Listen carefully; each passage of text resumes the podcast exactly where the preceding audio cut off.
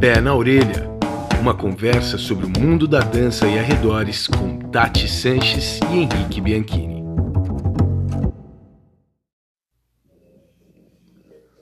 Olá, dançarinos, dançarinas, apreciadores, simpatizantes e entusiastas do mundo da dança e arredores. Eu sou Henrique Bianchini e esse é o episódio número 17 do Pé na Orelha, nosso bate-papo dançante semanal. Hoje é um episódio especialíssimo, vocês já vão saber por quê. Então vamos cumprir aqui com o cronograma tradicional, com os procedimentos padrões. Antes de mais nada, então devo sempre, como em todos os episódios, lembrá-los da nossa presença recorrente, nossa presença mais valiosa e de toda semana aqui. Ela, sim, ela, a pedra fundamental do movimento, Sim, ela, o alicerce da construção do corpo dançante. Bem-vinda, senhorita Tati Sanches. Ela está conosco, sim, sempre, sempre. Sempre por aqui, gente. Sempre aqui acompanhando ele. Hum. Ele. Deu vontade de rir, gente. Calma, peraí que eu preciso começar de novo. Ele o guerreiro ah. mais gato do Instagram, o lançador não só de mísseis de coordenação motora, mas também de bombas de danças que logo serão sociais. Vou meter aqui o, o aplauso que eu tô merecendo. Volta, Tatiana. Você está incrível. Danças que logo serão sociais, não, é muito eu, bom. Meu, vai é ser tipo o uma monte, hashtag, gente. Vai ser o monte do, do, do da brincadeira nova eu tô aí. muito marqueteira, pessoal. Essa não foi do Gui. Não, não é do Gui, é, é, é toda a autoria minha, pessoal. Não, você tá incrível, tenho que te dar os parabéns. Porém, ah, porém, não estamos só. Só, só eu e a Tati aqui, não estamos só nós dois. Hoje estamos na companhia de alguém ah, como, como fazer essa introdução de forma que faça jus, Tatiana? Ele! Porque é o seguinte, essa, essa, essa nossa presença ilustre aqui hoje, ela é um, um, essa pessoa é uma pessoa que está convidada pro pé na orelha, mesmo sem ter sido convidada nenhuma vez. Ela está convidada, ela é uma pessoa que nós queríamos convidar, que está na lista das pessoas que a gente gostaria que tivesse aqui conosco, desde que o podcast nem existia, que ele era só uma ideia. Verdade. E dessa vez deu certo, as agendas bateram. E, cara, sinceramente, se você escutou até aqui, siga, porque para mim isso aqui é um episódio especial. Sim. Temos aqui hoje ninguém mais, ninguém menos do que ele. Sim, ele. O livro de história da dança que dança entre nós.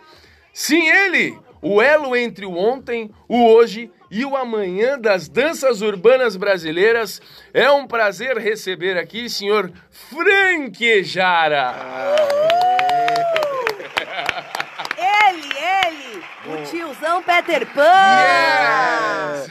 Vou contratar o Henrique de MC pra começar os meus shows. Cara, com vocês! Ele é bom, Sniff. Eu tenho que fazer uma piada aqui rapidinho. Vai. Faça isso. Porque agora o Henrique quer fazer danças sociais porque ele cansou de fazer danças antissociais. Aquelas que ninguém consegue fazer. Aquelas coordenação lá que poucas pessoas conseguem. Nossa, Frank, você estourou, Aí, falou, cansei de dança antissocial, vou fazer dança social. Gente, e é mesmo, Frank, porque às vezes, antes de postar, e às vezes ele tá pensando, gente, e ele faz assim pra mim. Aí ele faz assim, tá fazendo, ele olha pra mim e fala, consegue fazer isso?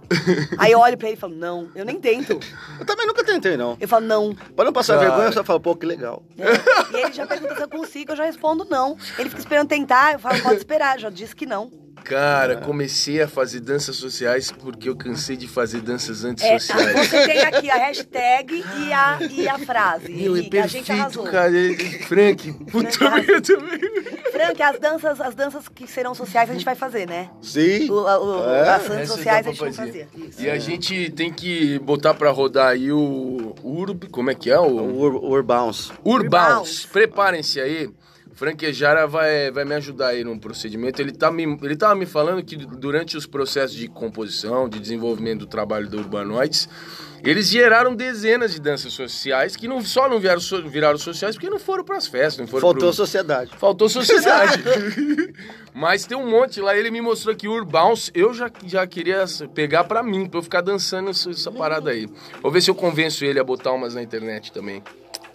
Bom, queridos colegas ouvintes. É um prazer estar aqui, viu? Muito obrigado. Depois de todo esse essa introdução de comédia, tá parecendo um podcast de comédia. Mas é quase isso. É. é mais ou menos por aí.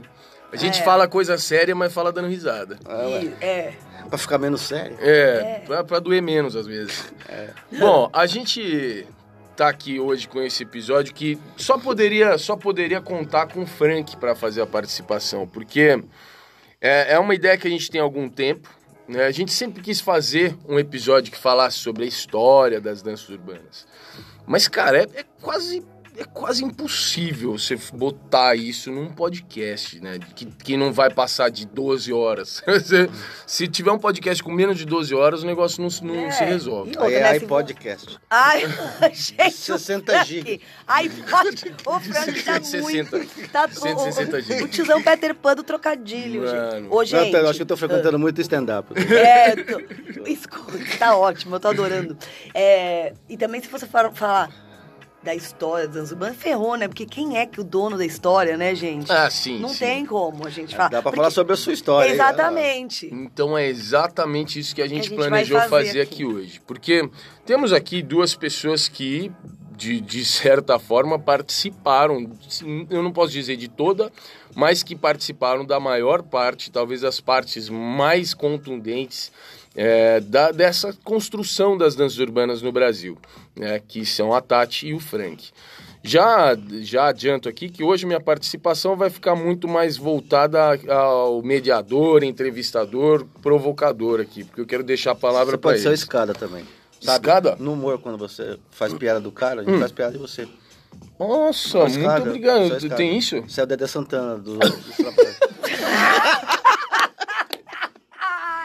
Porra, mano. Mas aí você me dá uma. Dedé Santana. Aqui, é, eu e a Tati que vou mandar um negócio. Eu fiquei pra nós só te zoando. Dedé Santana é meio derrubado demais, né, mano? Nossa senhora, do Botox. Caramba, velho. Putz. Ai, Bom, gente, tudo bem. Tá então demais. seria o Dedé Santana hoje. Isso. Eu aceito. Aceito essa Preciso arrumar aquele, aquele pratinho pra colocar. Vou botar aqui. Não, e aí o plano é a gente mais ou menos contar a história das danças urbanas na, no Brasil por dois vieses, por dois olhares, dois pontos de vista. Porque ambos aqui presentes participaram da construção dessa história, não só participaram no papel de espectador, mas ambos fizeram parte ativa, construtiva no desenvolvimento dessas danças no Brasil e com participações diferentes, vindo de backgrounds distintos, com contribuições distintas, mas que juntas formam boa parte do que a gente chama hoje de danças urbanas no Brasil. Então, pô, honroso estarmos aqui na presença dos dois. E o plano é a gente traçar mais ou menos uma linha do tempo, contando com é, pontos aí de, de marcação e que a gente vai tentar encontrar as intersecções entre as, as histórias dos dois até efetivamente chegar num ponto em que os dois se conheceram. Uhum. E há, há, um momento em que eles se conheceram, e eu considero esse ponto um momento de convergência ali, de transformação muito grande no Brasil, nas danças urbanas. Yes! Aqui yes! a gente bateu a mãozinha, gente, vocês não estão vendo. É, deixa eu só falar uma coisa. Diga. Eu e o Henrique, a gente fala muito disso, né, gente? Às vezes as pessoas chegam pra gente, por exemplo, vou dar um exemplo pontual no Ekin. Às vezes as pessoas chegam e falam assim, ai, qual é a história do Ekin? Eu falo, gente, é assim. É complicado, não gosto que me pergunte história. Porque eu escutei, por exemplo, muito mais que eu pude escutar da própria pessoa, do Tyrone, tá? É, eu, eu ouvi da boca dele.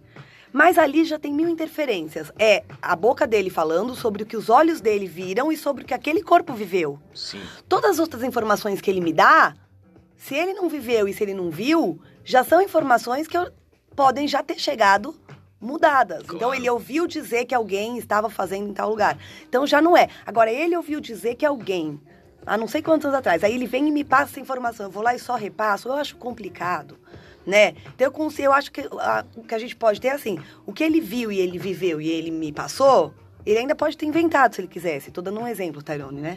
Sim, sim. Mas assim, é muito difícil a gente sair ouvindo coisa e reproduzindo. E ter certeza de história é algo muito louco, porque os livros de história do Brasil estão tudo errado, gente. Ah, sim, sim. Então, assim, a gente pode, eu acho que o que a gente pode falar com mais certeza, assim, e, e, e ficar tranquilo, é o que a gente viveu. Exatamente.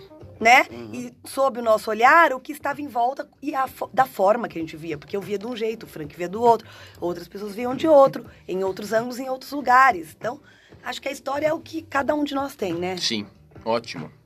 Bom, antes de chegar aí no, no, papo de hoje oficialmente, só quero deixar aqui mais uma vez o nosso contato. Se você tiver interesse em mandar alguma mensagem para nós, para sugerir temas, sugerir pessoas para participarem, é, para fazer elogios, reclamações, contestar alguma coisa que a gente disse, uh, faça isso por WhatsApp, por favor, de preferência por mensagem de voz. E o número é 011 98407 2938. Fechou? Bora pro papo de hoje? Bora! Papo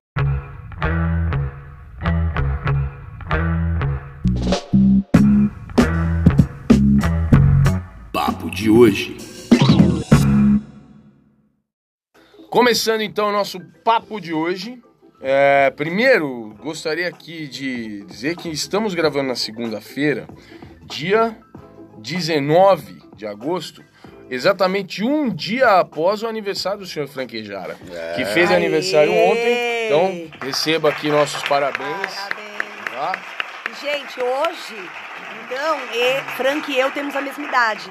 Que até ontem, quer dizer, anteontem, eu era mais velha que o Frank, gente. Sacanagem. Então, eu ia fazer, eu ia começar justamente fazendo essa pergunta, que muita gente aí que tá escutando não sabe que é a seguinte: Tati Sanches, em que ano você nasceu? 1972. E agora já sabemos então que o Frank também nasceu em 72. Yes. Já sabemos a data de nascimento do Frank e a sua é. 8 de janeiro. Podem mandar presentes aí no começo 8 de janeiro.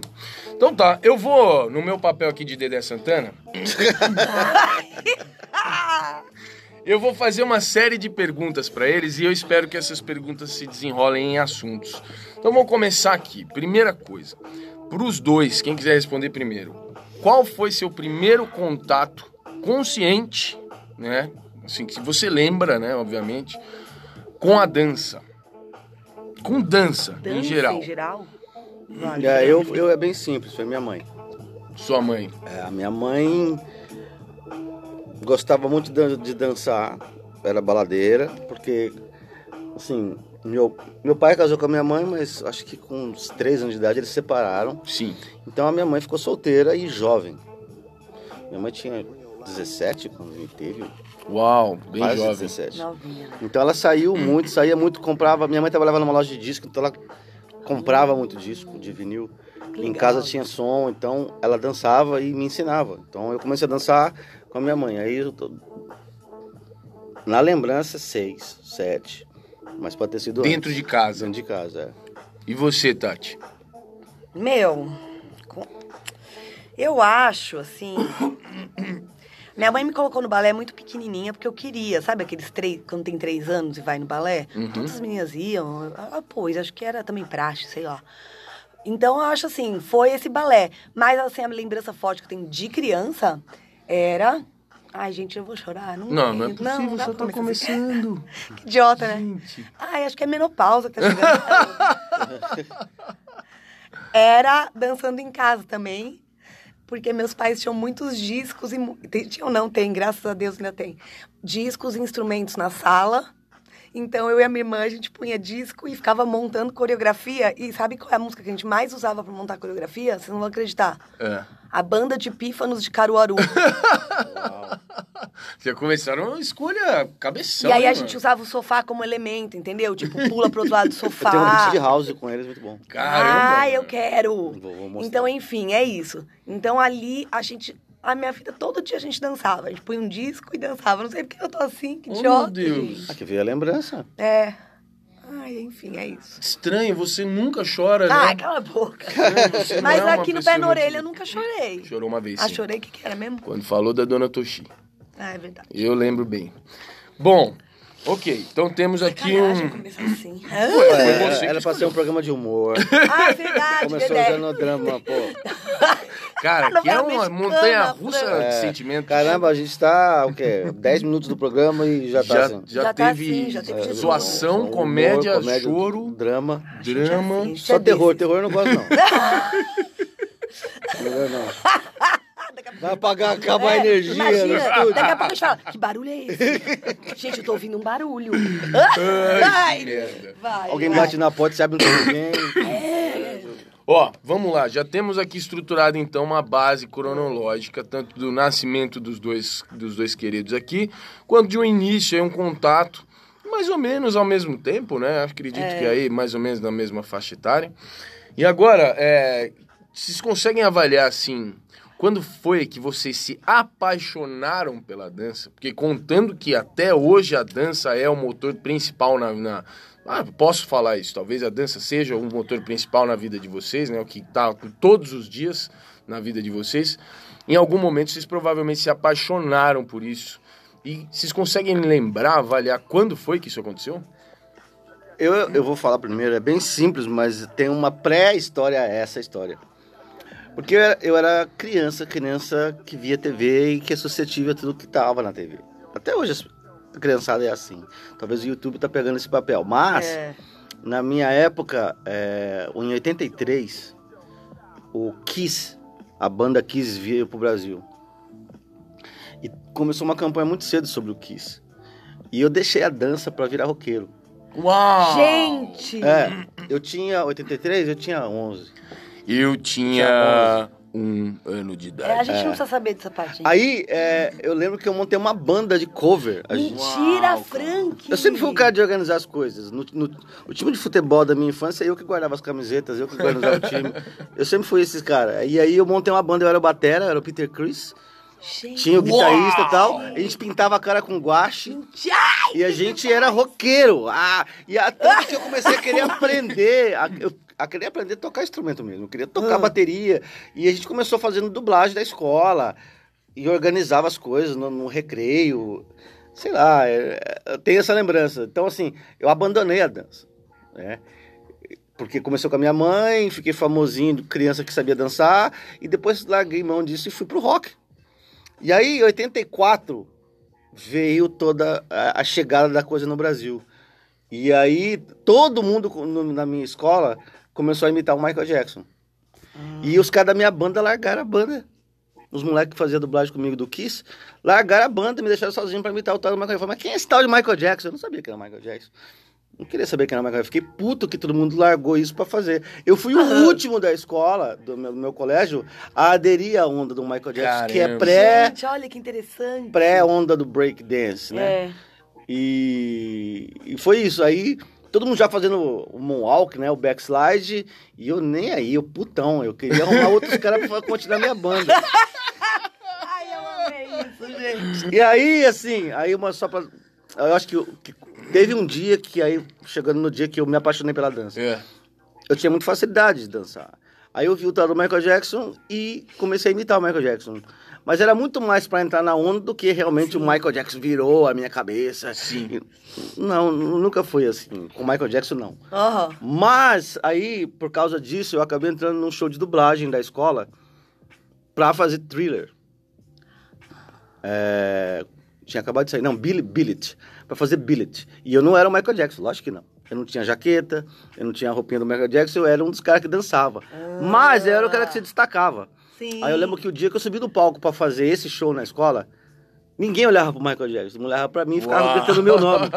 E essa sensação me fez apaixonar pela dança de novo. Sim. Tipo, caramba, é tão legal isso, né? É. E aí foi quando eu fui pra dança. Gente, que interessante, que Sim. loucura. E o pessoal tava, Franquinho! E o Michael Jackson aqui, ninguém ligava pro Michael Jackson. que demais. Eu falei, puta, é isso que eu quero. Ô, Frank, você por acaso tem alguma foto de você é, pintado de Kiss? Puta, alguém, é difícil, se né? Alguém, se alguém aparecesse com isso, ia ser hilário. É uma pena, né? Caramba, né? Mano. Sabe que quando Na escola tava... também é possível, de repente é, né, nos arquivos. É que naquela época né, era muito difícil ter uma foto. É. Fazer uma foto era caro. É. Comprar o filme, mandar tinha revelar, que ter a máquina. Ter dinheiro, mandar revelar. Mandar revelar era caro. Então a gente realmente. São tão poucos os registros. É. Tão poucos. Eu tava aqui lembrando, né?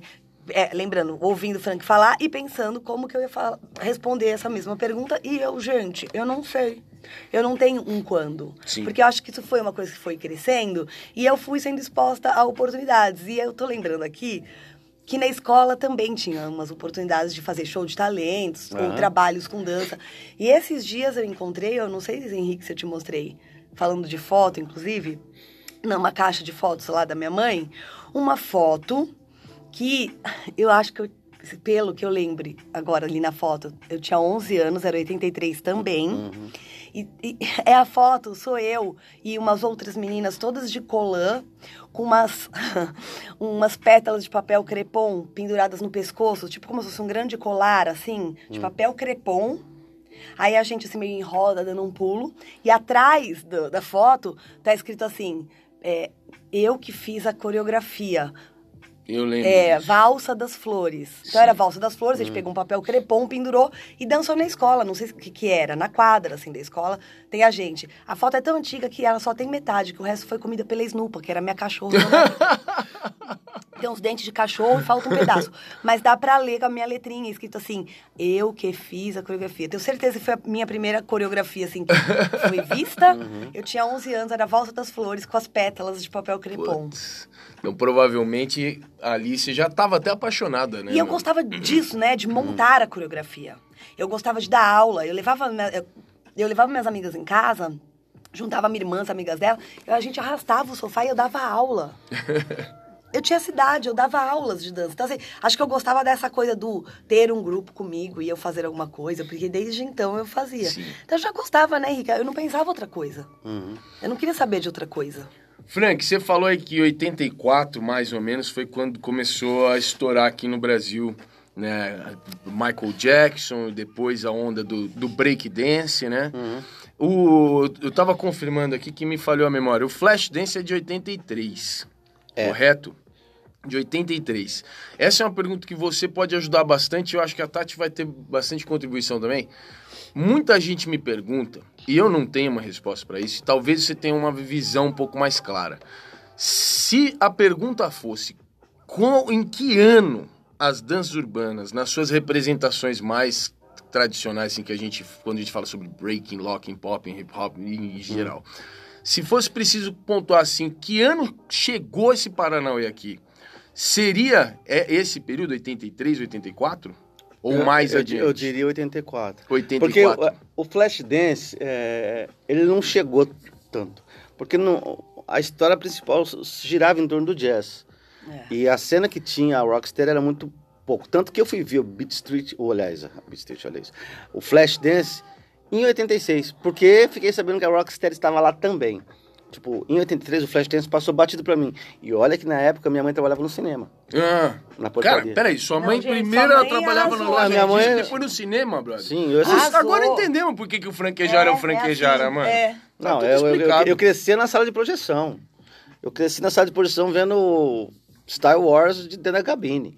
Vendo como os caras faziam os rolos. Que eu legal, tinha rolos mano. e rolos de que os caras cortavam para fazer as emendas. Eu tinha rolos e rolos de filme. Eu tinha Guerra nas Ilhas, tinha um monte de cena. Lembra? Agora, agora, agora vocês vão ver. Não tem nada a ver com dança, hein? Cê, lembra do Cineminha da Mônica? Sim. Eu tinha o Cineminha da Mônica. Mas eu pegava os filmes que eu pegava no cinema, colocava no Mentira, cinema da Mônica Frank. e passava rápido para ver o movimento, para ver em movimento, porque era só para slide. Sim. Mas aí eu tinha, sei lá, é, Tubarão, Guerra nas Estrelas, Caramba, os filmes mano. B dos anos 80 lá. Já tava hackeando. Eu tinha um monte de coisa que eu tava hackeando ficava assistindo aquilo. Aí, gente, se a gente morasse perto, dava pra ser amiga de, da escola, do Frank, lá ver é. esses filmes. Sim. É, a gente, a, então eu sempre gostei muito de arte e a minha mãe me introduzia essas coisas todas. É, trabalhava na aula de disco, depois trabalhava no, no cinema, é. entendeu? E, e, e, aí o Flashdance ele não passou, assim, pra, pra mim, eu não vi em 83. Mas o, o a onda dos clipes primeiro. O Michael Jackson, depois os clipes chegando com, com a introdução, né? O hip hop e todas as, as danças urbanas, né? E depois o filme Beat Street e o Breakdance. Acho que 84 foi o ano que, tipo, deu boom mesmo. Foi onde a maioria descobriu a coisa. Foi 84. E, e, e você acredita principalmente a chegada do que aqui em 84? Eu, eu assim, porque assim, nos clipes, clipes você sabe como é que é videoclipe, né? É muito cortado, é muito rápido. É. A gente. É, eu vou passar para vocês também, principalmente a música chegou antes por causa do rádio. Certo. Eu lembro a primeira vez que eu assisti, é, que eu escutei é, uma música que a gente chamava música de break, hum. era Malcolm McLaren Buffalo Girls. Ah, pode crer. E era algo meio alienígena. Porque se você escuta, se você escuta hoje, a gente está acostumado. Mas naquela época só tinha música pop música pop americana, tinha o country e tinha a música na, brasileira. Mas o, aquele som com scratch e rap e, e, fala com a bateria eletrônica, aquilo tudo era muito, muito, muito novo. Pra quem não, pra quem não sabe do que o Frank tá falando, eu vou tocar aqui rapidamente, só pra gente. Olha isso.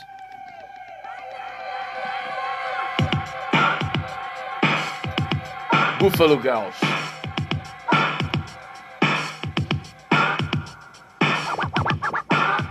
Scratch rodando ali.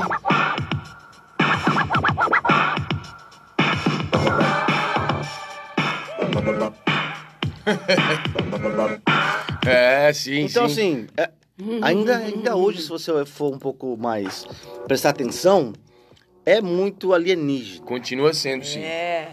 E, a, e a, lembro que antes de ver o clipe, a gente não sabia o que era Scratch. A gente tirava, começou a escutar essas músicas, falando, parecia que eram umas bexigas, que tinha um Puta, monte de... pode crer, Parecia que alguém tava raspando bexiga. A gente tirava várias conclusões. Ah, mas as músicas começaram a chegar. Quando as imagens chegaram, aí que veio o impacto. Sim. Que a gente viu a dança, e viu o visual, e aí o grafite, tudo, toda essa estética toda deu um choque. Né? Eu tinha 11 anos na época. Então, é, é, é, os clipes eram muito rápidos, você não conseguia, absor conseguia absorver. Sim. Então, para mim, os filmes eles foram mais importantes porque você tinha acesso a uma hora daquilo. Sim. E o filme Beat Street Break Dance era isso. Você tinha acesso a ver a dança há mais tempo. Sim. Então, assim, eu lembro que cada sessão desses filmes entravam 40 pessoas de um jeito e saía 40 pessoas de outro. Entendeu? As pessoas hoje, talvez, é, porque poucas pessoas daquela época continuam, né? Mas as pessoas, talvez, para ter uma noção, é como se você fosse no cinema assistir Vingadores hoje. Hum. Que todo mundo sabe o que é Vingadores, todo mundo assiste os Vingadores, todo mundo acompanha a, a história. Aquela época, a sensação era essa, todo mundo sabia o que era. Caramba. A televisão só falava disso. Os programas de TV só falavam disso. Na rua, cada esquina tinha gente dançando isso. Era uma, tipo... é, Era uma invasão mesmo, alienígena, vamos dizer. Então, assim... Isso, isso era ainda em Andradina, Frank? Isso era em Andradina. Eu tinha noção de mundo. Eu tinha 11 anos. Meu E mundo... em Andradina, a galera toda tava envolvidaça Sim, dessa sim. forma, cara. Que Ó, loucura. Pra você ter uma ideia, é, em 84, o apresentador Barros de Alencar foi na minha cidade. Hum. Gente, Barros de... Barros de A Alencar. Tatiana nem conhece, Ele porque não é da tinha, época ele, dela. tinha, ele não fazia tá os concursos lá, onde aqui em São Paulo muita gente apareceu lá, por exemplo, é, os Dragons Breakers, que o Taíde fazia parte, antes deles é, montarem a Backspin em 85. É. Então, assim, Caraca, ele foi lá, legal. ele foi lá na minha cidade. E eu sempre fui um cara meio espertinho, mesmo com 11 anos eu tinha uma cabeça boa. Eu sabia que todo mundo ia pra entrar no concurso de break e eu me inscrevi no Michael Jackson. Porque já tava acabando a moda, sabe qual foi o resultado? Tinha só três Michael Jackson.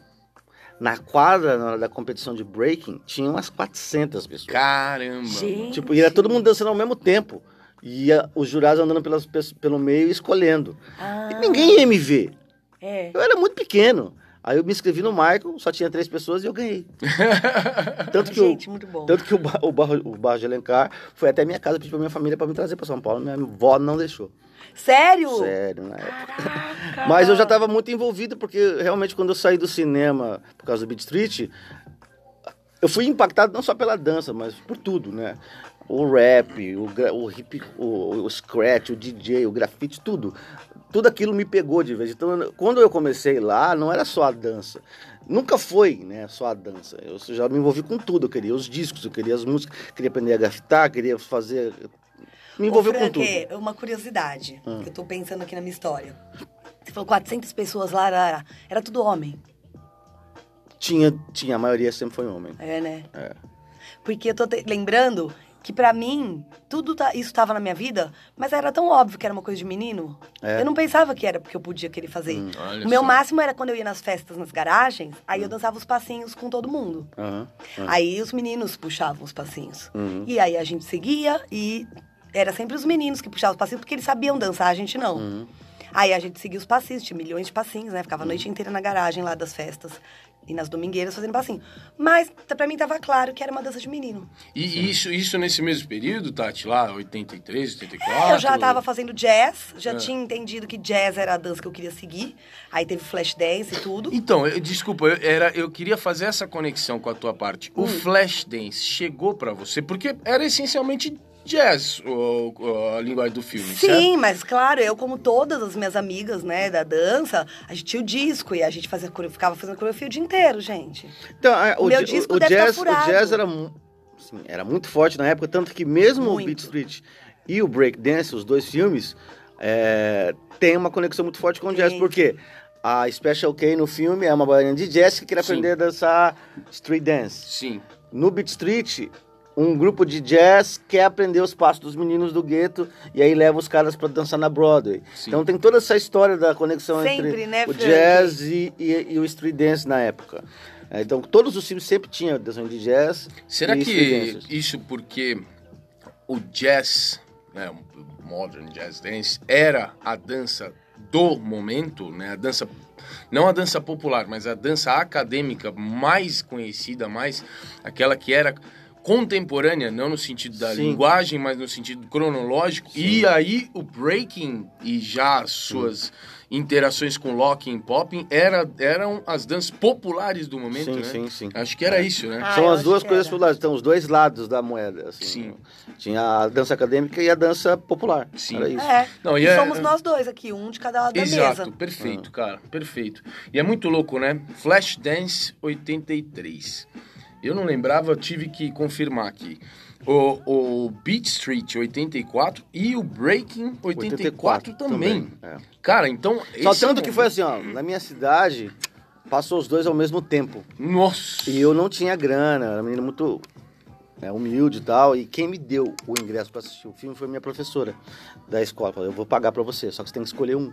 Olha! Aí eu lembro que ela me deu dinheiro. A professora Dona, Dona Irene. É. Eu lembro que eu tava no meio da praça e ficava um cinema de um lado e um cinema do outro. Eu falava, qual que eu vou ah. ver? E sua mãe ainda não ou já não trabalhava não, no cinema? Não, minha mãe já, tava, já tinha vindo embora pra São Paulo. Tá. Agora ela já tava trabalhando já numa tava... loja de tênis. Não, ela trabalhou, urbano, ela trabalhou no, urbano. no museu, né? Ela, só pra ela, trabalhou no, ela trabalhou no Museu do Disco aqui. Olha, tá vendo? Pô, Frank, é. a tua mãe é que tinha que estar tá aqui no podcast, não é você não, cara. É. Tá louco, mano. E aí, assim, é que eu tava falando? Ah, do eu tive que escolher. É. Eu lembro que eu desci, olhava o cartaz de um, subia, olhava o cartaz do outro, qual que tava me chamando mais atenção, o que, que tinha um que poderia ser mais... E obviamente você não tinha visto o trailer, né? Não. O YouTube ainda não estava funcionando não, muito bem nessa não, época. Não. o cara que criou o YouTube não tinha nem nascido. É. Isso. Tava entubado aí. Tava. Tava. E você... Nossa, ok. Bom, aí eu escolhi pelo Beat Street porque eu vi o toca-disco lá, e aí eu vi o cara é. com o microfone. Assim, é. Parece que isso aqui tem mais coisas do que o outro. Sim. Sim. E aí eu, eu hoje vendo, eu fiz a escolha certa. Porque ali a, o Beat Street é uma ótima introdução ao hip hop. Sim, é verdade. No caso do breakdance, é uma ótima introdução à dança da Califórnia e o hip hop mais ou menos. Porque Sim. tava chegando lá na Califórnia também. E, e, e existia uma, uma, uma, romantização, uma coisa mais. Com, uma, uma versão mais comercial, com umas. In, in... Ah, o, o Xabadu, agora que a gente esteve com ele em Curitiba, ah. ele falou: Meu, eu tinha que fazer aquele gesto que a gente viu os b-boys fazendo, fazer, né? É o Javadu falava assim, eu não sabia o que era break e tal. Daí eu vi os b-boys lá dançando, aquela cara de ranço, mal, né? aquele tinha... ranço, aquela cara de mal. É. E eu não entendia aquilo, coisa estranha, porque a gente sempre dançava lá na Costa. A gente dançava, meu, divertido, é festa, pá. E eu vi os b-boys com aquela cara de mal. Aí Atitude, quando a gente foi né? fazer o breaking, o filme, pediram, o diretor pediu que a gente fizesse aquele jeito. E aí você olha o filme é, é engraçadíssimo, né, mano? Eles ficam olhando um pro outro, não dá, você que tá ouvindo não vai ver, mas eu vou fazer a cara. Eles olham um pro outro assim, é, é não sei o que, ah, uma cara de mal, Ele até contou uma história de que ele tipo, que tinha que pedir, pedir desculpa ao Pete, pedir desculpa depois. Chegava depois, não, o taco, não, o taco. O taco pediu desculpa, porque é só uma interpretação, né? Porque, é, se sentindo mal, é, se sentindo né? mal, mas então, no meio do hip hop as batalhas, né, desde, desde a época dos sistema de som até chegar na hora da dança, tudo sempre teve esse ranço. Sim. Sempre teve essa, essa competição nesse sentido. Coisa que veio do meio de gangue já. Sim. É. Então é diferente realmente de Los Angeles. Mas então, é, eu, eu escolhi pelo Beat Street por causa que eu acho que tinha mais elementos já no pôster. Sim. E eu falei assim, bom, então é, é isso que eu vou ver. E realmente, assim, eu saí já... Eu já, eu já eu lembro que eu fiquei em transe umas duas semanas até a ficha cair. Hum tentando ir de novo, ver de novo. Cara, é, é muito louco, né? Tentando hoje lembrar o que você viu uma vez. Se fosse hoje em é dia, você ia pra sua casa, você ia no, no YouTube, você ia no Google, hum. você já ia, ah, naquele dia mesmo, começar a copiar na sua Sabe casa quando, os passos. Ó, olha só. Olha, gente de hoje em dia, valorizem Presta, o que vocês têm ou não valorizem, Presta porque atenção. é muito diferente. Quando eu peguei o, o Beat Street em VHS, foi 88, 87. Eu não tinha VHS é, o, aparelho, o aparelho. Mas eu comprei as fitas pela Globo Video. Saiu Beat Street Breakdance pela Globo Video. Uhum. E eu comprei os filmes sem ter VHS. E eu ficava pedindo para as pessoas para assistir depois. Você tem VHS? Posso ir na sua casa assistir um filme? Como assim? Então, eu tenho um filme. Aí eu ia lá pra assistir Beat Street Como assim? Você tem um filme, mas é, você não tem o videocassete? É, então, era isso. É. Eu fui o cara que tinha VHS dos filmes, mas não tinha o VHS. Oh. Mas eu tinha as fitas. E sim, quase quatro anos depois, que eu fui ver de novo. Imagina, vi uma vez só. Quer dizer, depois você vê os clipes da televisão, porque tinha os trechos dos filmes. No Barro de Alencar passava, né? Algum, alguns trechos, sempre clipe. E clipe é muito rápido, as coisas. Você fala assim, ah, eu lembro disso, eu lembro que Sim. eu vi isso e tal. Mas é, uma coisa que é, que é bom falar, que do, da mesma maneira que chegou, é, como é que eu posso comparar? Pra... Sabe a Macarena? Hum, sim. O, o breakdance foi como a Macarena. É. Foi 84 e fim. Ah, é mesmo? Durou um ano só. É tipo assim, toda aquela o boom a, a, acabou porque veio outra coisa. Aí veio o New Wave, aí veio imitar Nossa, o menudo. É Curiosamente, nos Estados Unidos, é exatamente o momento, momento que... 85, 85, 86 no máximo, é quando o breaking some lá Sim, também, aqui né? também. Sim. Aqui, eu lembro que na minha cidade ficou só eu. Uau! De todo mundo. Eu virei o louco da cidade. Ô, o nego falava, ô, Franquinho, isso aí morreu, mano. Ninguém mais dança isso aí não, você é louco. Franquinho! E, é, Franquinho. E, e, e, e, aqui em São Paulo, né, depois a gente sabe das histórias, é que a São Bento surge aí. Hum. Porque vários franquinhos ficaram espalhados pela cidade. Ai, muito Pode bom. Crer. E aí esses caras todos se juntaram e começaram, pô, a gente podia se encontrar na São Bento, que é um lugar legal para dançar. Ah. E aí esses sobreviventes começaram a ir na São Bento. Aí lá, lá que surgiu a Backspin em 85, porque são todos os sobreviventes do Dragon Breakers e, e, e, e grupos do dia 84. Uhum. E quando tudo, a, a moda passou, é, esses sobreviventes foram para São Bento. E no caso de São Paulo, é bastante franquinho. Ah, sim, é. é muito franquinho pra cacete. É, é, gente pra caramba. Então, é. é. mas não se compara à época que tava na moda. É, e era todo mundo, mas aí. Mesmo aqui em São Paulo, Frank, era, era totalmente tomado, assim, a molecada. Era, pelo que contam, era. Assim, a rua. Em 84, quando a coisa. Em 83, né? Aqui a história é que o Nelson já dançava na rua com o, o Funk Cia. E aí tem uma, o Nelson pega a transição do soul funk nos bailes até a chegada do break dance no Brasil. Sim. Então ele já estava ali na rua. Então quando a coisa virou um boom, o Nelson e o grupo dele foram para essas danças também. Sim. Mas é aquilo, em 85 virou moda, acabou a moda e as pessoas migraram para São Bento mesmo. Sim. Tipo assim, é lá que a gente vai se encontrar, que acharam o piso legal, porque a maioria das coisas, o pessoal estava interessado em dançar breaking mesmo, uhum. né? Então o piso com, de mármore e tal era atração para o pessoal. Ali. E foi lá que, que, que a história se Pode perpetuou até hoje. E lá na São Bento a gente é, sabe que deu origem demais. a Taíde, MC Jack e, e, o primeiro disco da, da, do hip hop cultura de rua, tudo Sim. isso. Então, São Paulo tem essa história. Na Sim. minha cidade foi bem diferente. Como eu falei, eu Fiquei sozinho. Sim. Depois descobri que tinha mais um cara já em 87, que era o Marcão.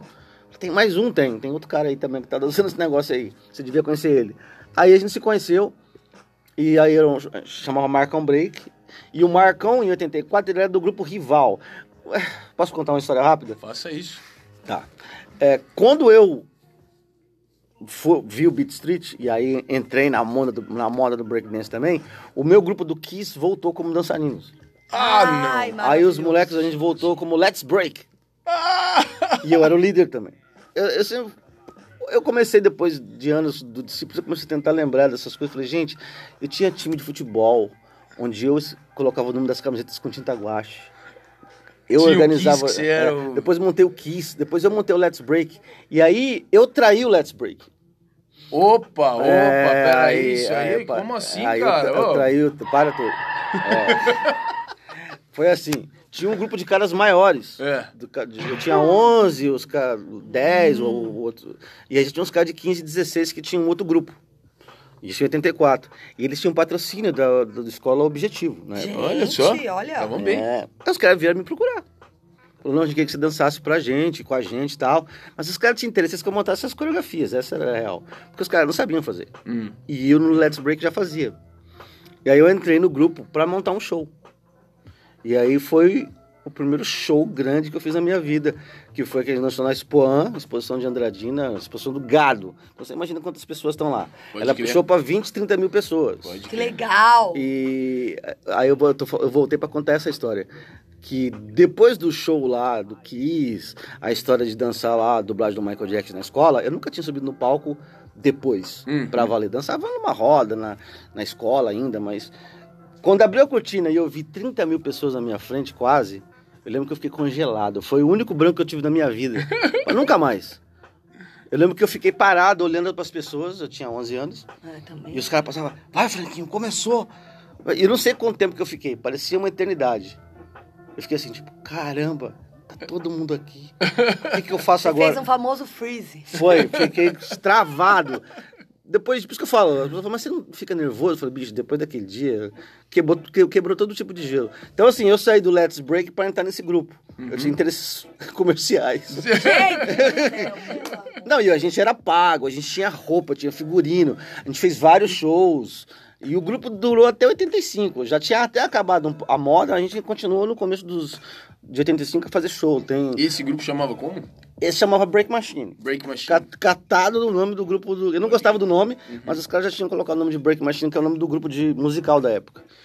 E, e aí era esse grupo, tenho amigos até hoje, tipo Mar- Marcos Rocha, que é locutor, que sempre faz locução das minhas coisas aí, do meu selo, dos meus trabalhos. Até no documentário ele, do, do discípulo dele que fez a voz, ele dançava nesse grupo comigo. Tem duas fotos dessa época, uma de 84 e uma de 85. E então foi isso assim. Mas é, a história é assim, em Andradina, depois só para continuar, quando a, a moda passou, pra gente encontrar dançarinas, a gente tinha que ir para outras cidades. Tipo, a gente descobriu que tinha um cara em sei lá, em Guaraçaí.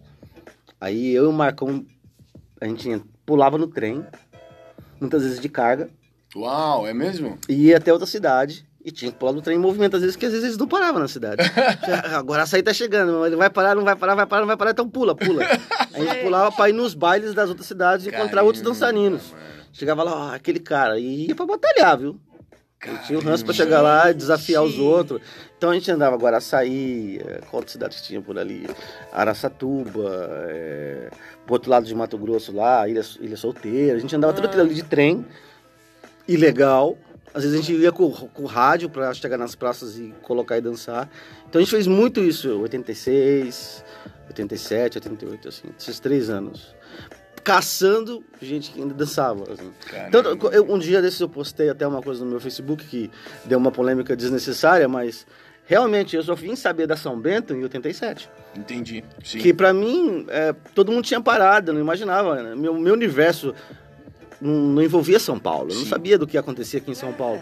E eu lembro que eu estava assistindo televisão uma vez, assistindo um programa chamado Vitória, na Cultura, que era um programa de esporte, e gravaram na São Bento. E eu falei, caramba, tem uns caras dançando em São Paulo ainda. Foi aí que eu fiquei sabendo que a São Bento existia e que tinha gente em São Paulo dançando também. É bem louco, né? Era um ainda. É como se ali já aquilo fosse uma relíquia. Né? É, era, era, tem. Tipo- só. Não, e os 87. americanos a gente já tinha des- Já desencanado. tinha desencanado, Já é. tinha desencanado, tipo assim, nunca mais vamos ver esses caras. Tipo, os caras pararam, né? É, é aquilo. Ô, Tati, e vamos, vamos tentar contextualizar essa história toda. Nesse período aí, é, você, você começou a se envolver com fitness em algum momento, com a área do fitness, da ginástica. Né? E eu tô indo para esse lado porque eu sei que a sua conexão com danças urbanas passa bastante pelo fitness. Ou tô enganado? Não, não tá, porque eu tive a, época que eu não sabia o que, que eu tava fazendo, mas eu, que eu participava desse, muito desse ambiente de dançar nas festas. Sim, dos que eram passinhos, os né? passinhos. Que eu acho que no Brasil inteiro tem algum- a gente chama de passinho em algum momento. É, a gente Não, chamava é. de passinhos. Na minha cidade e- também tinha, assim. O momento em que todo mundo dançava junto era esse. Era o passinho. Mas nessa época, pra mim, era aqui. Aquilo era aquilo naquele momento. Eu não olhava aquilo assim. Apesar de eu, mesmo eu já estando dançando, já ser, eu nunca olhei e falei assim, ah, isso aqui acho legal para pôr numa aula. Uhum. Nunca pensei. Para mim, uhum. aquele ambiente era aquele ambiente. Eu era muito jovem também. Uhum. Então, quando eu tava lá, era muito legal, mas eu entendia que aquilo era dali. Sim. Uhum. Sim. Era ali. Não tinha menor pensamento Eu acho que, que exatamente como eles pensavam um também lá nos Estados como Unidos. Todos Nunca pensavam.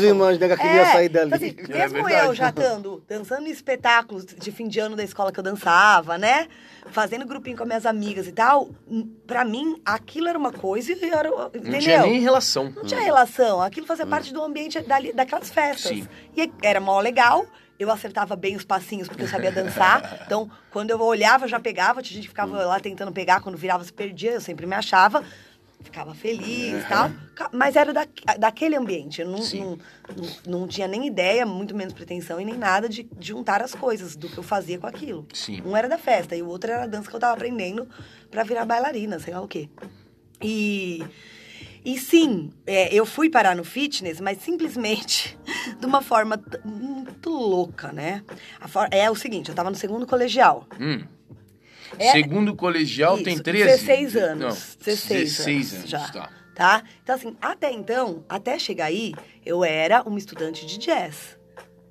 Né? Os okay. anos 80 foram, como a gente falou, muito fortes no jazz. Sim. Então, a, a Joyce, por exemplo, que era a escola mais famosa de jazz em São Paulo, concedia bolsas de 50% a 100%. Todo ano tinha audição.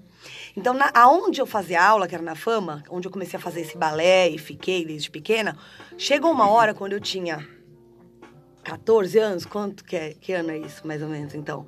82, 86. 86. Isso. Quando chegou em 86, as minhas professoras falaram assim: olha, realmente o que você gosta é do jazz. Então, assim, o que você vê de urbano era a minha vida social mesmo. Sim. Certo? E aí Sim. eu tinha a minha vida da, da bailarina. Da dança. Que Isso, da bailarina. E aí elas falaram assim: meu, você gosta mesmo do jazz.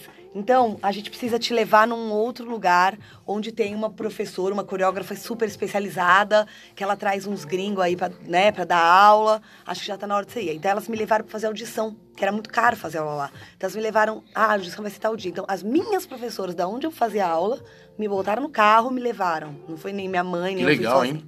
E me levaram. E aí eu fiz a audição com 14 e peguei esses 50% de bolsa. E minha mãe eu, pagou. Eu, só um ponto, eu tenho uma história com Jazz que eu tenho que abrir aqui. Mas hum. pode falar. Não, continua. Ah, tá. Tem uma história. aí, então eu comecei a dançar jazz, na, onde era tipo o polo do jazz dance, que tinha essas grandes audições, vinham uns gringos. Aí na audição fazia fila no quarteirão, sabe aquela coisa de filme? Ficava dando a volta no quarteirão, você ficava esperando sua vez, dando a volta no quarteirão o dia inteiro e tal. No ano seguinte, eu peguei a bolsa de 100%. Putz. E no ano seguinte, eu continuei com a bolsa e entrei na companhia dela. E aí fiquei lá dançando nessa companhia. Gente, isso então foi a minha ida pro jazz. Por causa do flash dance de tudo, o jazz bombou, né, gente? Era um absurdo, assim mesmo. E, Henrique, aí, com, com esses 16 anos, eu achei que eu tinha que dar aula. Eu queria dar aula. Então eu ia nos lugares perto da minha casa, tipo escolinha, escolinha de educação infantil, uhum. com os meus 16 anos, achando que eu era muito boa, 15, com 15, falava assim: ah, você não quer que eu dê aula aqui para as crianças Olha e tal? Cara de pau, e teve uma escolinha que deixou eu dar aula, mas não para as crianças, porque acho que eles tinham noção. então eu dava aula para as professoras, no fim. É. Mas era uma escolinha pequenininha, que eu lembro que era bem de criança, de bebezinho, que quando chegava lá tinha cheiro de xixi, porque era, eu dava aula onde trocava fralda. Ia com o meu disco, eu levava os discos embaixo do braço. Sim. Então lá, lá tinha uma vitrola, um toca-discos, eu ia carregando os discos a pé até lá e tal. Bom, enfim. Então, nesses meus 16 anos, exatamente nesse momento, eu lembro que eu estava sentada na escola, eu estudava no Objetivo, e eu pensei assim, eu quero trabalhar. Quero trabalhar. Aí eu fiz um currículo na folha do, do caderno, escrito Meu à mão. Deus. Escrevi o quê no currículo? Fiz balé, fiz não sei o quê, só isso. E levei, porque eu lembrei, né, enquanto estava na escola ali assistindo aula e decidi que eu queria trabalhar, eu vi que abriu uma academia de ginástica na esquina da, da minha escola numa sobreloja, assim, era uma portinha lá em cima. E então eu peguei e falei assim: ah, é de ginástica. Como não é um lugar especializado, o que eu sei de dança talvez já seja suficiente para dar umas aulas lá. Uhum. Fiz esse raciocínio. Não ia levar meu currículo numa escola de dança, imagina. Mas ali talvez isso fizesse sentido. Então eu fiz esse currículo escrito à mão e deixei lá. Então este dono dessa escola me telefonou na minha casa, né? Não tinha celular. Da academia. Foi na minha casa. O dono dessa academia chamava Body Language, que era o Aldo, que inclusive é meu amigo até hoje. Sim. E ele falou assim: olha, você deixou um currículo aqui pra dar aula de jazz, mas a gente não tem jazz. Só que é o seguinte, professor de aeróbica vai sair de férias, eu não tenho ninguém para dar aula. Você não quer dar aula? Eu falei, mas a aula do quê? A aeróbica, eu falei, mas não sei o que é isso. Quer dizer, eu vi aqui lá onde eu fazia dança, lá na fama, né? Que eu continuei indo lá, onde eu comecei e tal. Tinha uma professora que dava isso, mas eu nem olhava, gente. Era um povo pulando. Aí eu falei pra ele, eu não sei dar isso. É jazz que eu dou. Não, mas eu preciso de alguém. Por favor, você não consegue dar um jeito? E eu acho que eu era tão ousada. Que eu falei pra ele, tá bom. Você era. Eu falei, eu vou. Você era ousada. Olha lá, Nossa, quem tá é, falando. Era. Aí eu falei, eu vou. Ai, gente, muito louca. Eu tinha 16 anos, falei que eu ia fazer um negócio que eu não sabia. Então aí eu voltei nessa, professor, nessa escola aí que eu sempre dancei a fama e falei, Gigi, pelo amor de Deus, eu posso olhar uma aula sua, copiar tudo? Porque eu não tenho ideia do que seja, então vou copiar. Ela pode, aí eu anotava assim, de um, do, de zero a um minuto, fez cabeça de um lado pro outro. De um a um e tanto, girou ombros para trás. Decorei, fui lá, e meteu essa aula aí? Não meti, porque quando eu cheguei lá, os alunos fizeram boicote, ficaram dentro do vestiário e ninguém foi na aula. Eu fiquei sozinha dentro da sala. Olha. Porque era um professor gatão da aeróbica, o hum. Beto. Ele era saradão, bonitão tal. Aí saiu bonitão, saradão, vai uma menina de 16 anos, Beto uma criança. Não, não, não era o Beto Bueno. Não, não era o Beto Bueno ainda na minha vida. Beto Bueno ainda enfim, tem que entrar na história aqui. Enfim, Nós estamos atrasados pra caramba. Tamo. Enfim, Outro dia eu fui, insisti, insisti, Henrique, e aí começou a dar certo, essas alunas começaram a ceder e gostar da aula. Foi isso. Só que como eu vi que não ia ter como eu copiar a aula da Gigi para sempre, o que, que eu fiz? Eu fui e me matriculei na Runner, que era a academia top de ginástica. Eu falei, bom, já que eu vou ter esse emprego, eu preciso estudar. E aí eu comecei a ir na Runner, fazer aula de ginástica para aprender como fazia, para dar aula na Body Language, porque as alunas estavam me amando. E aí ele começou a querer abrir horários para mim, o Beto voltou, mas ele abriu turmas para mim, eu precisava ser boa, hum. né? Não ia fazer qualquer coisa. Então eu comecei a estudar. Continuei dançando jazz profissionalmente na companhia e ficava indo na Runner e na escola. Sim. É isso. E aí nessa Runner, como eu era esforçada, quando eu ia nas aulas, eu comecei a conhecer os professores e tal. E eles falavam assim: Nossa, você é boa, hein? Você podia ser estagiária aqui. Eu falei: Eu quero ser estagiária aqui. Como eu já estava começando a dar aula na outra lá, aí eles me deixaram de estagiária. Às vezes falavam, Tati, dá aquecimento. Daí eu dava aquecimento. E comecei a me destacar. Foi assim que eu fui parar no fitness. Meio Sim. que sem querer, mas na tentativa de fazer o melhor daquela oportunidade X que me surgiu. Querer. É, foi sem querer é, querendo. Porque né? assim, na verdade, tudo começou quando eu levei o meu currículo, currículo, entre aspas, de jazz. Uhum. Porque eu queria dar aula de jazz, era isso que eu queria. Se esse Aldo não tivesse aparecido na minha vida, talvez eu nem tivesse ido parar nas danças urbanas. É Sim. É muito louco, porque o cara é do fitness. Uhum. Era uma academia de maromba. Entendeu? Ótimo. Frank, quando foi a primeira vez que você viu uma aula de danças urbanas, de alguma dança urbana? Nunca vi. foi a minha. Foi a minha. Foi a própria. Foi a minha aula que eu vi, a primeira. Você já chegou chegando, dando aula? Não, foi assim. É, quando eu Bom, tentando resumir a história, eu vim para São Paulo em 92. 92. E eu vim para cá por causa da música, né? Já em 88, 89, o Som 3, que é DJ, também dançava, treinava com a gente. E música e dança sempre foi uma coisa que era muito. Era a mesma coisa pra gente naquela época. A gente começou a fazer música e em 91 a gente abriu o show do Taíde. O Taíde insistiu muito que a gente tinha que vir para São Paulo, que ele ia arrumar uma gravadora pra gente e tal. E a gente acreditou e veio. De fato, isso quase aconteceu mesmo. Ele quase levou a gente para levou a gente para Dourado, mas teve o plano Collor, tudo aquilo, tal. Enfim, fiquei aqui. E eu sou André decidimos ficar aqui e continuar tentando a música tal. E eu sempre dancei, tanto que o primeiro lugar que eu fui procurar, lógico, foi a São Bento. Fui na São Bento numa sexta-noite, nem sabia que era de sábado, não sabia qual era o dia.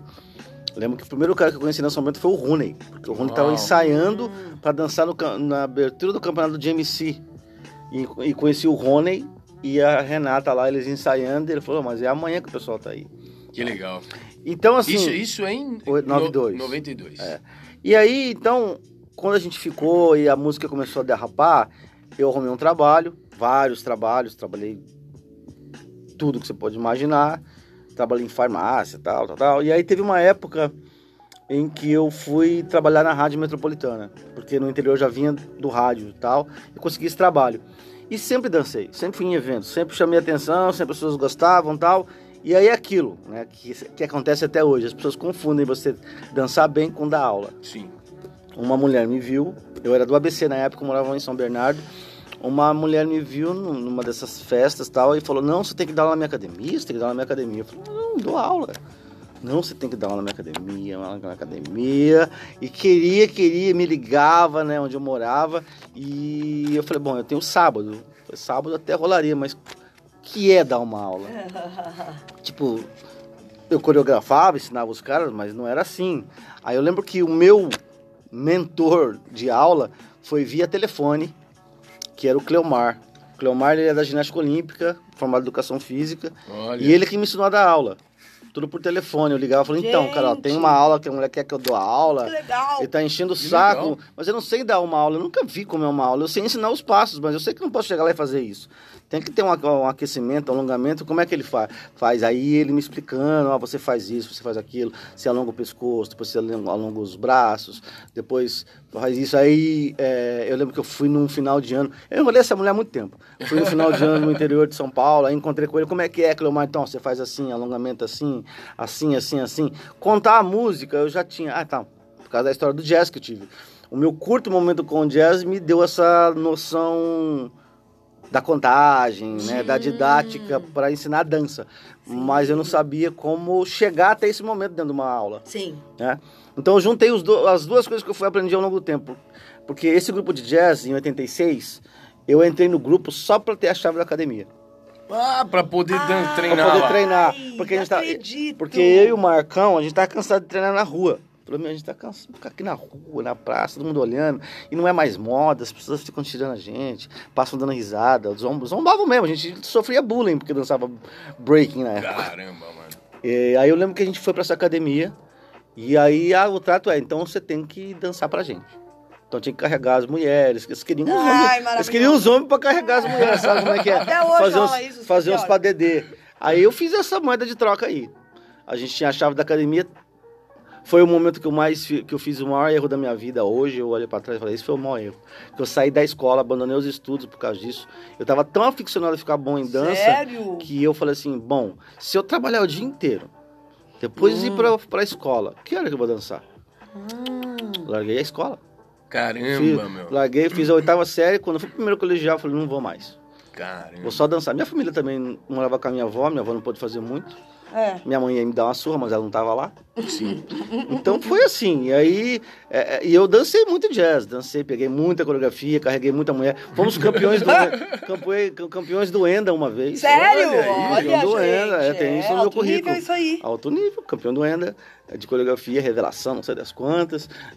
Coreografia Os Bárbaros. Uau! Ah, Marcelo Cirino fez? não, isso é anterior. E era jazzão mesmo, com sapatilha e tudo. Caramba, Gente, esse eu queria muito uns vídeos aí. esse não. Esse ah! aí eu ah! pularia. Mas então, e aí, é, quando eu fui voltando agora para a fase da aula, então eu tinha visto muito, né, as aulas de jazz. Então essa didática de só transcrever a ideia de um estilo para o que eu fazia era fácil, mas eu não sabia começar uma aula e nem terminar uma aula. É. E aí o Cleomar, se estiver escutando, Cleomar, um abraço. O Cleomar está hoje em Aracatuba, tem uma academia de musculação hoje em dia. Olha, mas ele, legal. mas ele era o cara da ginástica olímpica que tinha, na época dele, não, não chegou a, a, ser o que a seleção brasileira se tornou de ginástica olímpica, mas ele é um cara que seria o cara na época, no auge uhum. dele. E aí eu aprendi. Então aí um dia eu falei para essa mulher, então eu topo. E eu comecei a dar aula só aos sábados para essa para essa mulher. Mas eu já tinha tido algumas experiências muito rápidas de que a gente pode até chamar de workshops lá no interior, de chegar numa academia com um monte de gente que já, e ensinar uns passinhos. Sim. Mas aula mesmo, com uma turma, todo isso. Então até então foi a primeira vez que você entrou em contato com uma aula de dança urbana. Até é. então você não tinha visto. Nunca tinha visto. Eu na minha visão, não tinha nem como ver isso. Não, não tinha onde procurar. É, é sim. É. É, não, é aí, assim, a mesma visão que eu tinha, né? Aí nós, estamos, aí nós estamos falando de 95. 95. Putz, você enrolou ela por uns três anos quase? É, não, é, ela teve contato comigo em 94, tipo, quase um ah, ano. Ah, tá, certo. Mas assim, eu cheguei em São Paulo em 92. Tudo Sim. isso demorou pra, pra acontecer. Entendi. Mas acho que foi em 95 que eu dei aula nessa academia em São Bernardo, lá no bairro Assunção. Sim. É onde eu morava. E foi ali que eu comecei, né? Tati, e você olha. nesse momento aí? Então, olha que loucura. Em 90, Então, eu tinha 18 anos, eu fui efetivada nessa Runner, porque eles me deixavam de estagiária e eles me diziam, não tinha o CREF ainda, hum. eles diziam assim, assim que você entra na faculdade, a gente vai te efetivar. Hum. E foi isso. Prestei vestibular em janeiro, lá, lá, lá, entrei na faculdade, comecei a faculdade e fui efetivada na Runner. Sim. Em 90. Então, meu, minha carteirinha da Runner até hoje é de 1990. Que legal. E aí, Beleza, comecei a dar aula lá e tal. E a Runner organizava vários eventos. Tá, era um auge, gente. Era um auge que não dá para explicar o tamanho do negócio. Aeróbica. Daí o auge já era aeróbica, hum. né? Sim. Quem, quem, não, quem tá escutando aí não faz nem ideia do que a gente tá falando, vale a pena depois dar uma procurada aí no YouTube, em algum lugar. Pra ver aeróbica de competição. Não, não, aeróbica de... de competição é depois, Henrique. Não, mas como é que vai procurar uma aula de aeróbica? A aula de aeróbica ainda ideia. existe, Henrique. Tem gente que faz aula de aeróbica nas academias. Só quero o auge. Sim. Aula de aeróbica, a aula que as pessoas ficavam fazendo uns passinhos para queimar caloria. Sim. Com umas músicas meio pops, assim, meio. Uns ele... Sei lá que música que era aquilo, gente do céu. Enfim, tinha umas, um, umas sequências de passos, entende? Sim. Que as pessoas iam juntando para ficar repetindo e queimando calorias, sabe? Era isso. E aí era legal, mas para mim ele faltava alguma coisa, né? Aí tinha aula de localizada, ficava lá com os pezinhos fazendo. Aí eu fui aprendendo, fui dando, comecei a dar aula de tudo isso. Aí tinha as aulas de alongamento, essas eu me dava bem, porque a vida inteira eu fiz alongamento por causa do, do jazz, né? E tal. Enfim, eu fiquei dando essas aulas de ginástica até que num dos eventos da Runner trouxeram um gringo que estava muito famoso, porque ele tinha inventado uma aula de aeróbica que misturava com funk. Uau! Que era o tal do cardio funk. Aham, isso eu já lembro quando apareceu. Quando? Isso, Quando isso? 91. Caramba, e aí, meu. Madonna 91. Grimes. Hum? Madonna Grimes? É, a Madonna, é, não, não foi a Madonna Mas foi Grimes. depois. Não, ela é uma das pessoas dessa época. Ela é. é. é. exatamente, ela é. Mas esse gringo que veio pro Brasil, eu, infelizmente, eu não lembro mais o nome dele, não, não consigo achar direito para saber. Mas aqui tinha vários que estavam fazendo isso já, né? Pra, quando chega aqui, pensa que não tinha internet. Para chegar aqui, eles já estavam fazendo esse cardiofunk há bastante tempo nos Estados uhum. Unidos, nas academias. Até chegar aqui. Cara, quando eu vi aquilo, como eu já tava me sentindo meio vazia de dar aula de ginástica, porque eu sentia falta da parte dançada, falei, mano, isso é pra mim, olha que legal. Eu posso continuar nesse ambiente, mas eu posso dançar. Que legal. Ah, agora acho que eu vou aguentar ficar mais, porque eu já tava querendo. Tava faltando alguma coisa. Foi isso. Aí eu fiz as aulas e falei, eu quero aprender. Eu quero aprender isso. E aí começavam a falar: olha, tem o Beto Bueno que faz isso, vai fazer umas aulas dele. Grande Beto Bueno. Grande Betão, amigão. E aí eu pegava e ia nas aulas do Beto Bueno. E tinha duas pessoas que tinham tido contato com outros gringos que faziam isso. O Beto Bueno e o Serginho Sinfrônio. Eles eram da outra academia que era como se fosse meio a concorrente da Runner, que era Training. Nossa! Isso. O Beto Bueno, com certeza. O Sérgio Bom, não sei. Eu sei que, gente, eu fiquei indo atrás de Beto Bueno e Serginho. Eles também não tinham tanta informação, mas eles tinham tido mais que eu. Sim. Porque essas academias que eles estavam tinham trazido também outros gringos. Gringos do fitness, tá, gente? Não é ninguém da dança. Sim. E aí, enfim, eu fazia aula deles, aí eu comecei a pedir se eu podia dar uma aula disso lá na Runner, e aí eles começaram a deixar, e eu comecei a dar essa aula de cardiofunk de fazer aula deles. Mas nisso eu já falei, eu preciso em algum lugar aprender. Aqui no Brasil não vai ser, não tinha com quem aprender. Uhum. E perguntei para alguém. Mas então, isso, Henrique, é o quê? 91, certo? certo? Uhum. Em 90. Peraí, 90 eu tinha quantos anos? 18? Em 92, eu tinha 20 anos. Eu, eu já dava aula pra caceta lá na Runner. Comecei a pegar aula de tudo. Tinha aula de virar de cabeça para baixo, eu pegava. Por quê? Porque eu queria ir para os Estados Unidos. Ah. Aí eu, eu peguei oito aulas por dia. Eu ia na faculdade de manhã, Ia para lá, dava oito aulas. Ia embora, fazer trabalho, estudar. Passava a noite estudando, fazendo trabalho, porque não dava tempo de fazer em outro horário. No dia seguinte, de novo, oito aulas por dia. Cara, eu peguei todas as aulas. Alguém pediu substituição? Eu, claro! Cara, eu dei aula pra caramba. Fui lá, tirei meu visto e fui pra Los Angeles. Que ano? 92. 92, primeira vez que você foi pra Los Angeles? Caramba. Alguém me falou que era pra ir pra Los Angeles. Eu acho que sei lá, nem sabia nada. Tudo que eu sabia dos Estados Unidos, sabe o que era? Disney. Que era um lugar que era meu sonho ir. Uhum. Ah, mas eu já sei por que eu fui parar em Los Angeles, gente. Porque a, no fitness tinha a IDEA, que era uma convenção grande fitness, que todo mundo do fitness ia. Sim. E as minhas professoras, umas pessoas mais, de uma geração antes de mim iam. Então eu falei assim, putz, eu vou nesse negócio, vou com elas, porque como que eu ia sozinha? Eu tinha medo. Vou com elas, aproveito e procuro onde tem essas aulas lá. Pronto, foi isso. Aí eu fui. Aí já foi em San Diego. A gente foi para San Diego, ficou no evento. Depois a gente passou uns dias em Los Angeles. E em Los Angeles eu fui atrás de quem fazia isso. E aí eu achei Madonna Grimes. Caramba, meu. Cardio funk. Eu, eu vou dar uma fazer um Eu posso fazer alguma, eu, eu quero fazer um também, mas eu, eu quero dizer que eu comecei a dançar.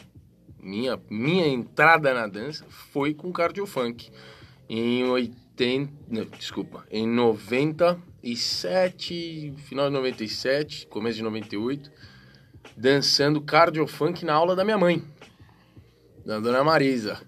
Foi com cardio funk, meu. E, e eu me apaixonei pela dança, sabe onde?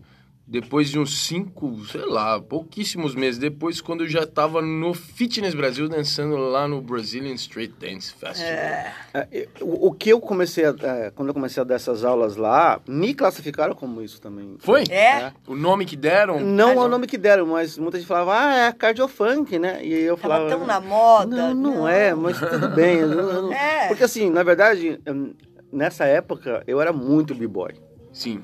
E não dava me dar aula de breaking. Eu não saberia como dar uma aula de breaking, como depois de anos a gente foi descobrir como dar essas aulas. Certo. Então eu tive que é, capturar aquilo que eu fazia além do breaking para colocar na sala de aula. Tipo, locking e popping era uma coisa que, que ainda era muito pouco. Sim. Wave, né, o tal do break aéreo era uma coisa que estava hum. mais presente. E o passinho era uma, uma, uma, uma coisa que estava muito mais fácil de eu ensinar para essas pessoas. Sim. Então, quando eu dava minhas aulas, é óbvio que eles iam comparar com o cardiofunk na época também. Sim. Achavam que é. eu era um professor de cardiofunk. É. Porque era o que parecia que eu estava ensinando mesmo. Mas eu não tive acesso. Simplesmente foi assim, o que, que eu sei que eu posso ensinar? Aí é, isso. exatamente. Então temos aí um primeiro ponto de intersecção interessante entre Frank e Tati aqui, né? Começando a, o Frank na sua primeira experiência dando aula, a Tati se envolvendo mais, né? Já estava trabalhando em aula de fitness, mas agora se envolvendo com algo que já aproximava ela mais das danças urbanas.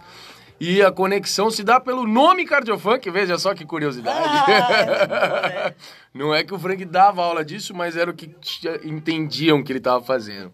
Bom, o negócio é o seguinte, já que chegamos nessa intersecção, o episódio de hoje não poderia ser diferente, cara. O bagulho vai ser muito longo não tem o que fazer. Não há, eu não vou parar agora. Então, estamos atingindo aqui quase uma hora do papo de hoje. Eu vou fazer uma pausa aqui, um corte nessa gravação uhum. e vou iniciar uma próxima etapa. Você que está escutando, se você está achando interessante, não vai acabar agora. Você segue o jogo, continua escutando aí. Se você está com tempo curto ou não está achando tão interessante, quer ver depois isso aí, Faz uma pausa agora, aproveita esse momento e quando você voltar aqui para escutar a próxima parte, depois já vai ter mais uma continuação. Mas por que a nossa gravação precisa... Faz um spot fix aí. Spot fix? Que é a mistura é de Spotify com Netflix, você faz em episódios. Também. Caramba, Nossa, mano. Gente, é o rei do trocadilho, gente. É o rei do trocadalho. Puta, mano. Trocadalho. Tiozão do pavê. O tiozão Peter Pan do pavê, mano. Tá foda, viu? Não, daí eu vou fazer essa pausa aqui e a gente segue a, a conversa na próxima gravação que gente, já tá chegando. Se tivesse falando da história com duas pessoas de 20 anos, tinha acabado agora. Mas como Sim. a gente tem 40, é o dobro. É o dobro, é, exatamente. exatamente. Né? É mais então, de 40, mas tudo bem. Vamos deixar 40 que tá bom. É. Então segura aí, a continuação tá vindo, hein? Segura. Pessoal, para escutar a continuação dessa conversa, segue lá pro episódio 18. A próxima parte do bate-papo com o Frank e com a Tati tá no episódio 18, assim como a parte do merchan, calendário, vai lá ver, tá tudo por lá. Então, se você ouviu até aqui, nem adianta procurar hashtag que não tem aqui não. Tem que ir lá pro próximo e escutar até o final, mais quase uma hora de bate-papo legal que a gente teve com o Frank que não dá para deixar de fora. Episódio 18 tem o resto então. Segue. Valeu!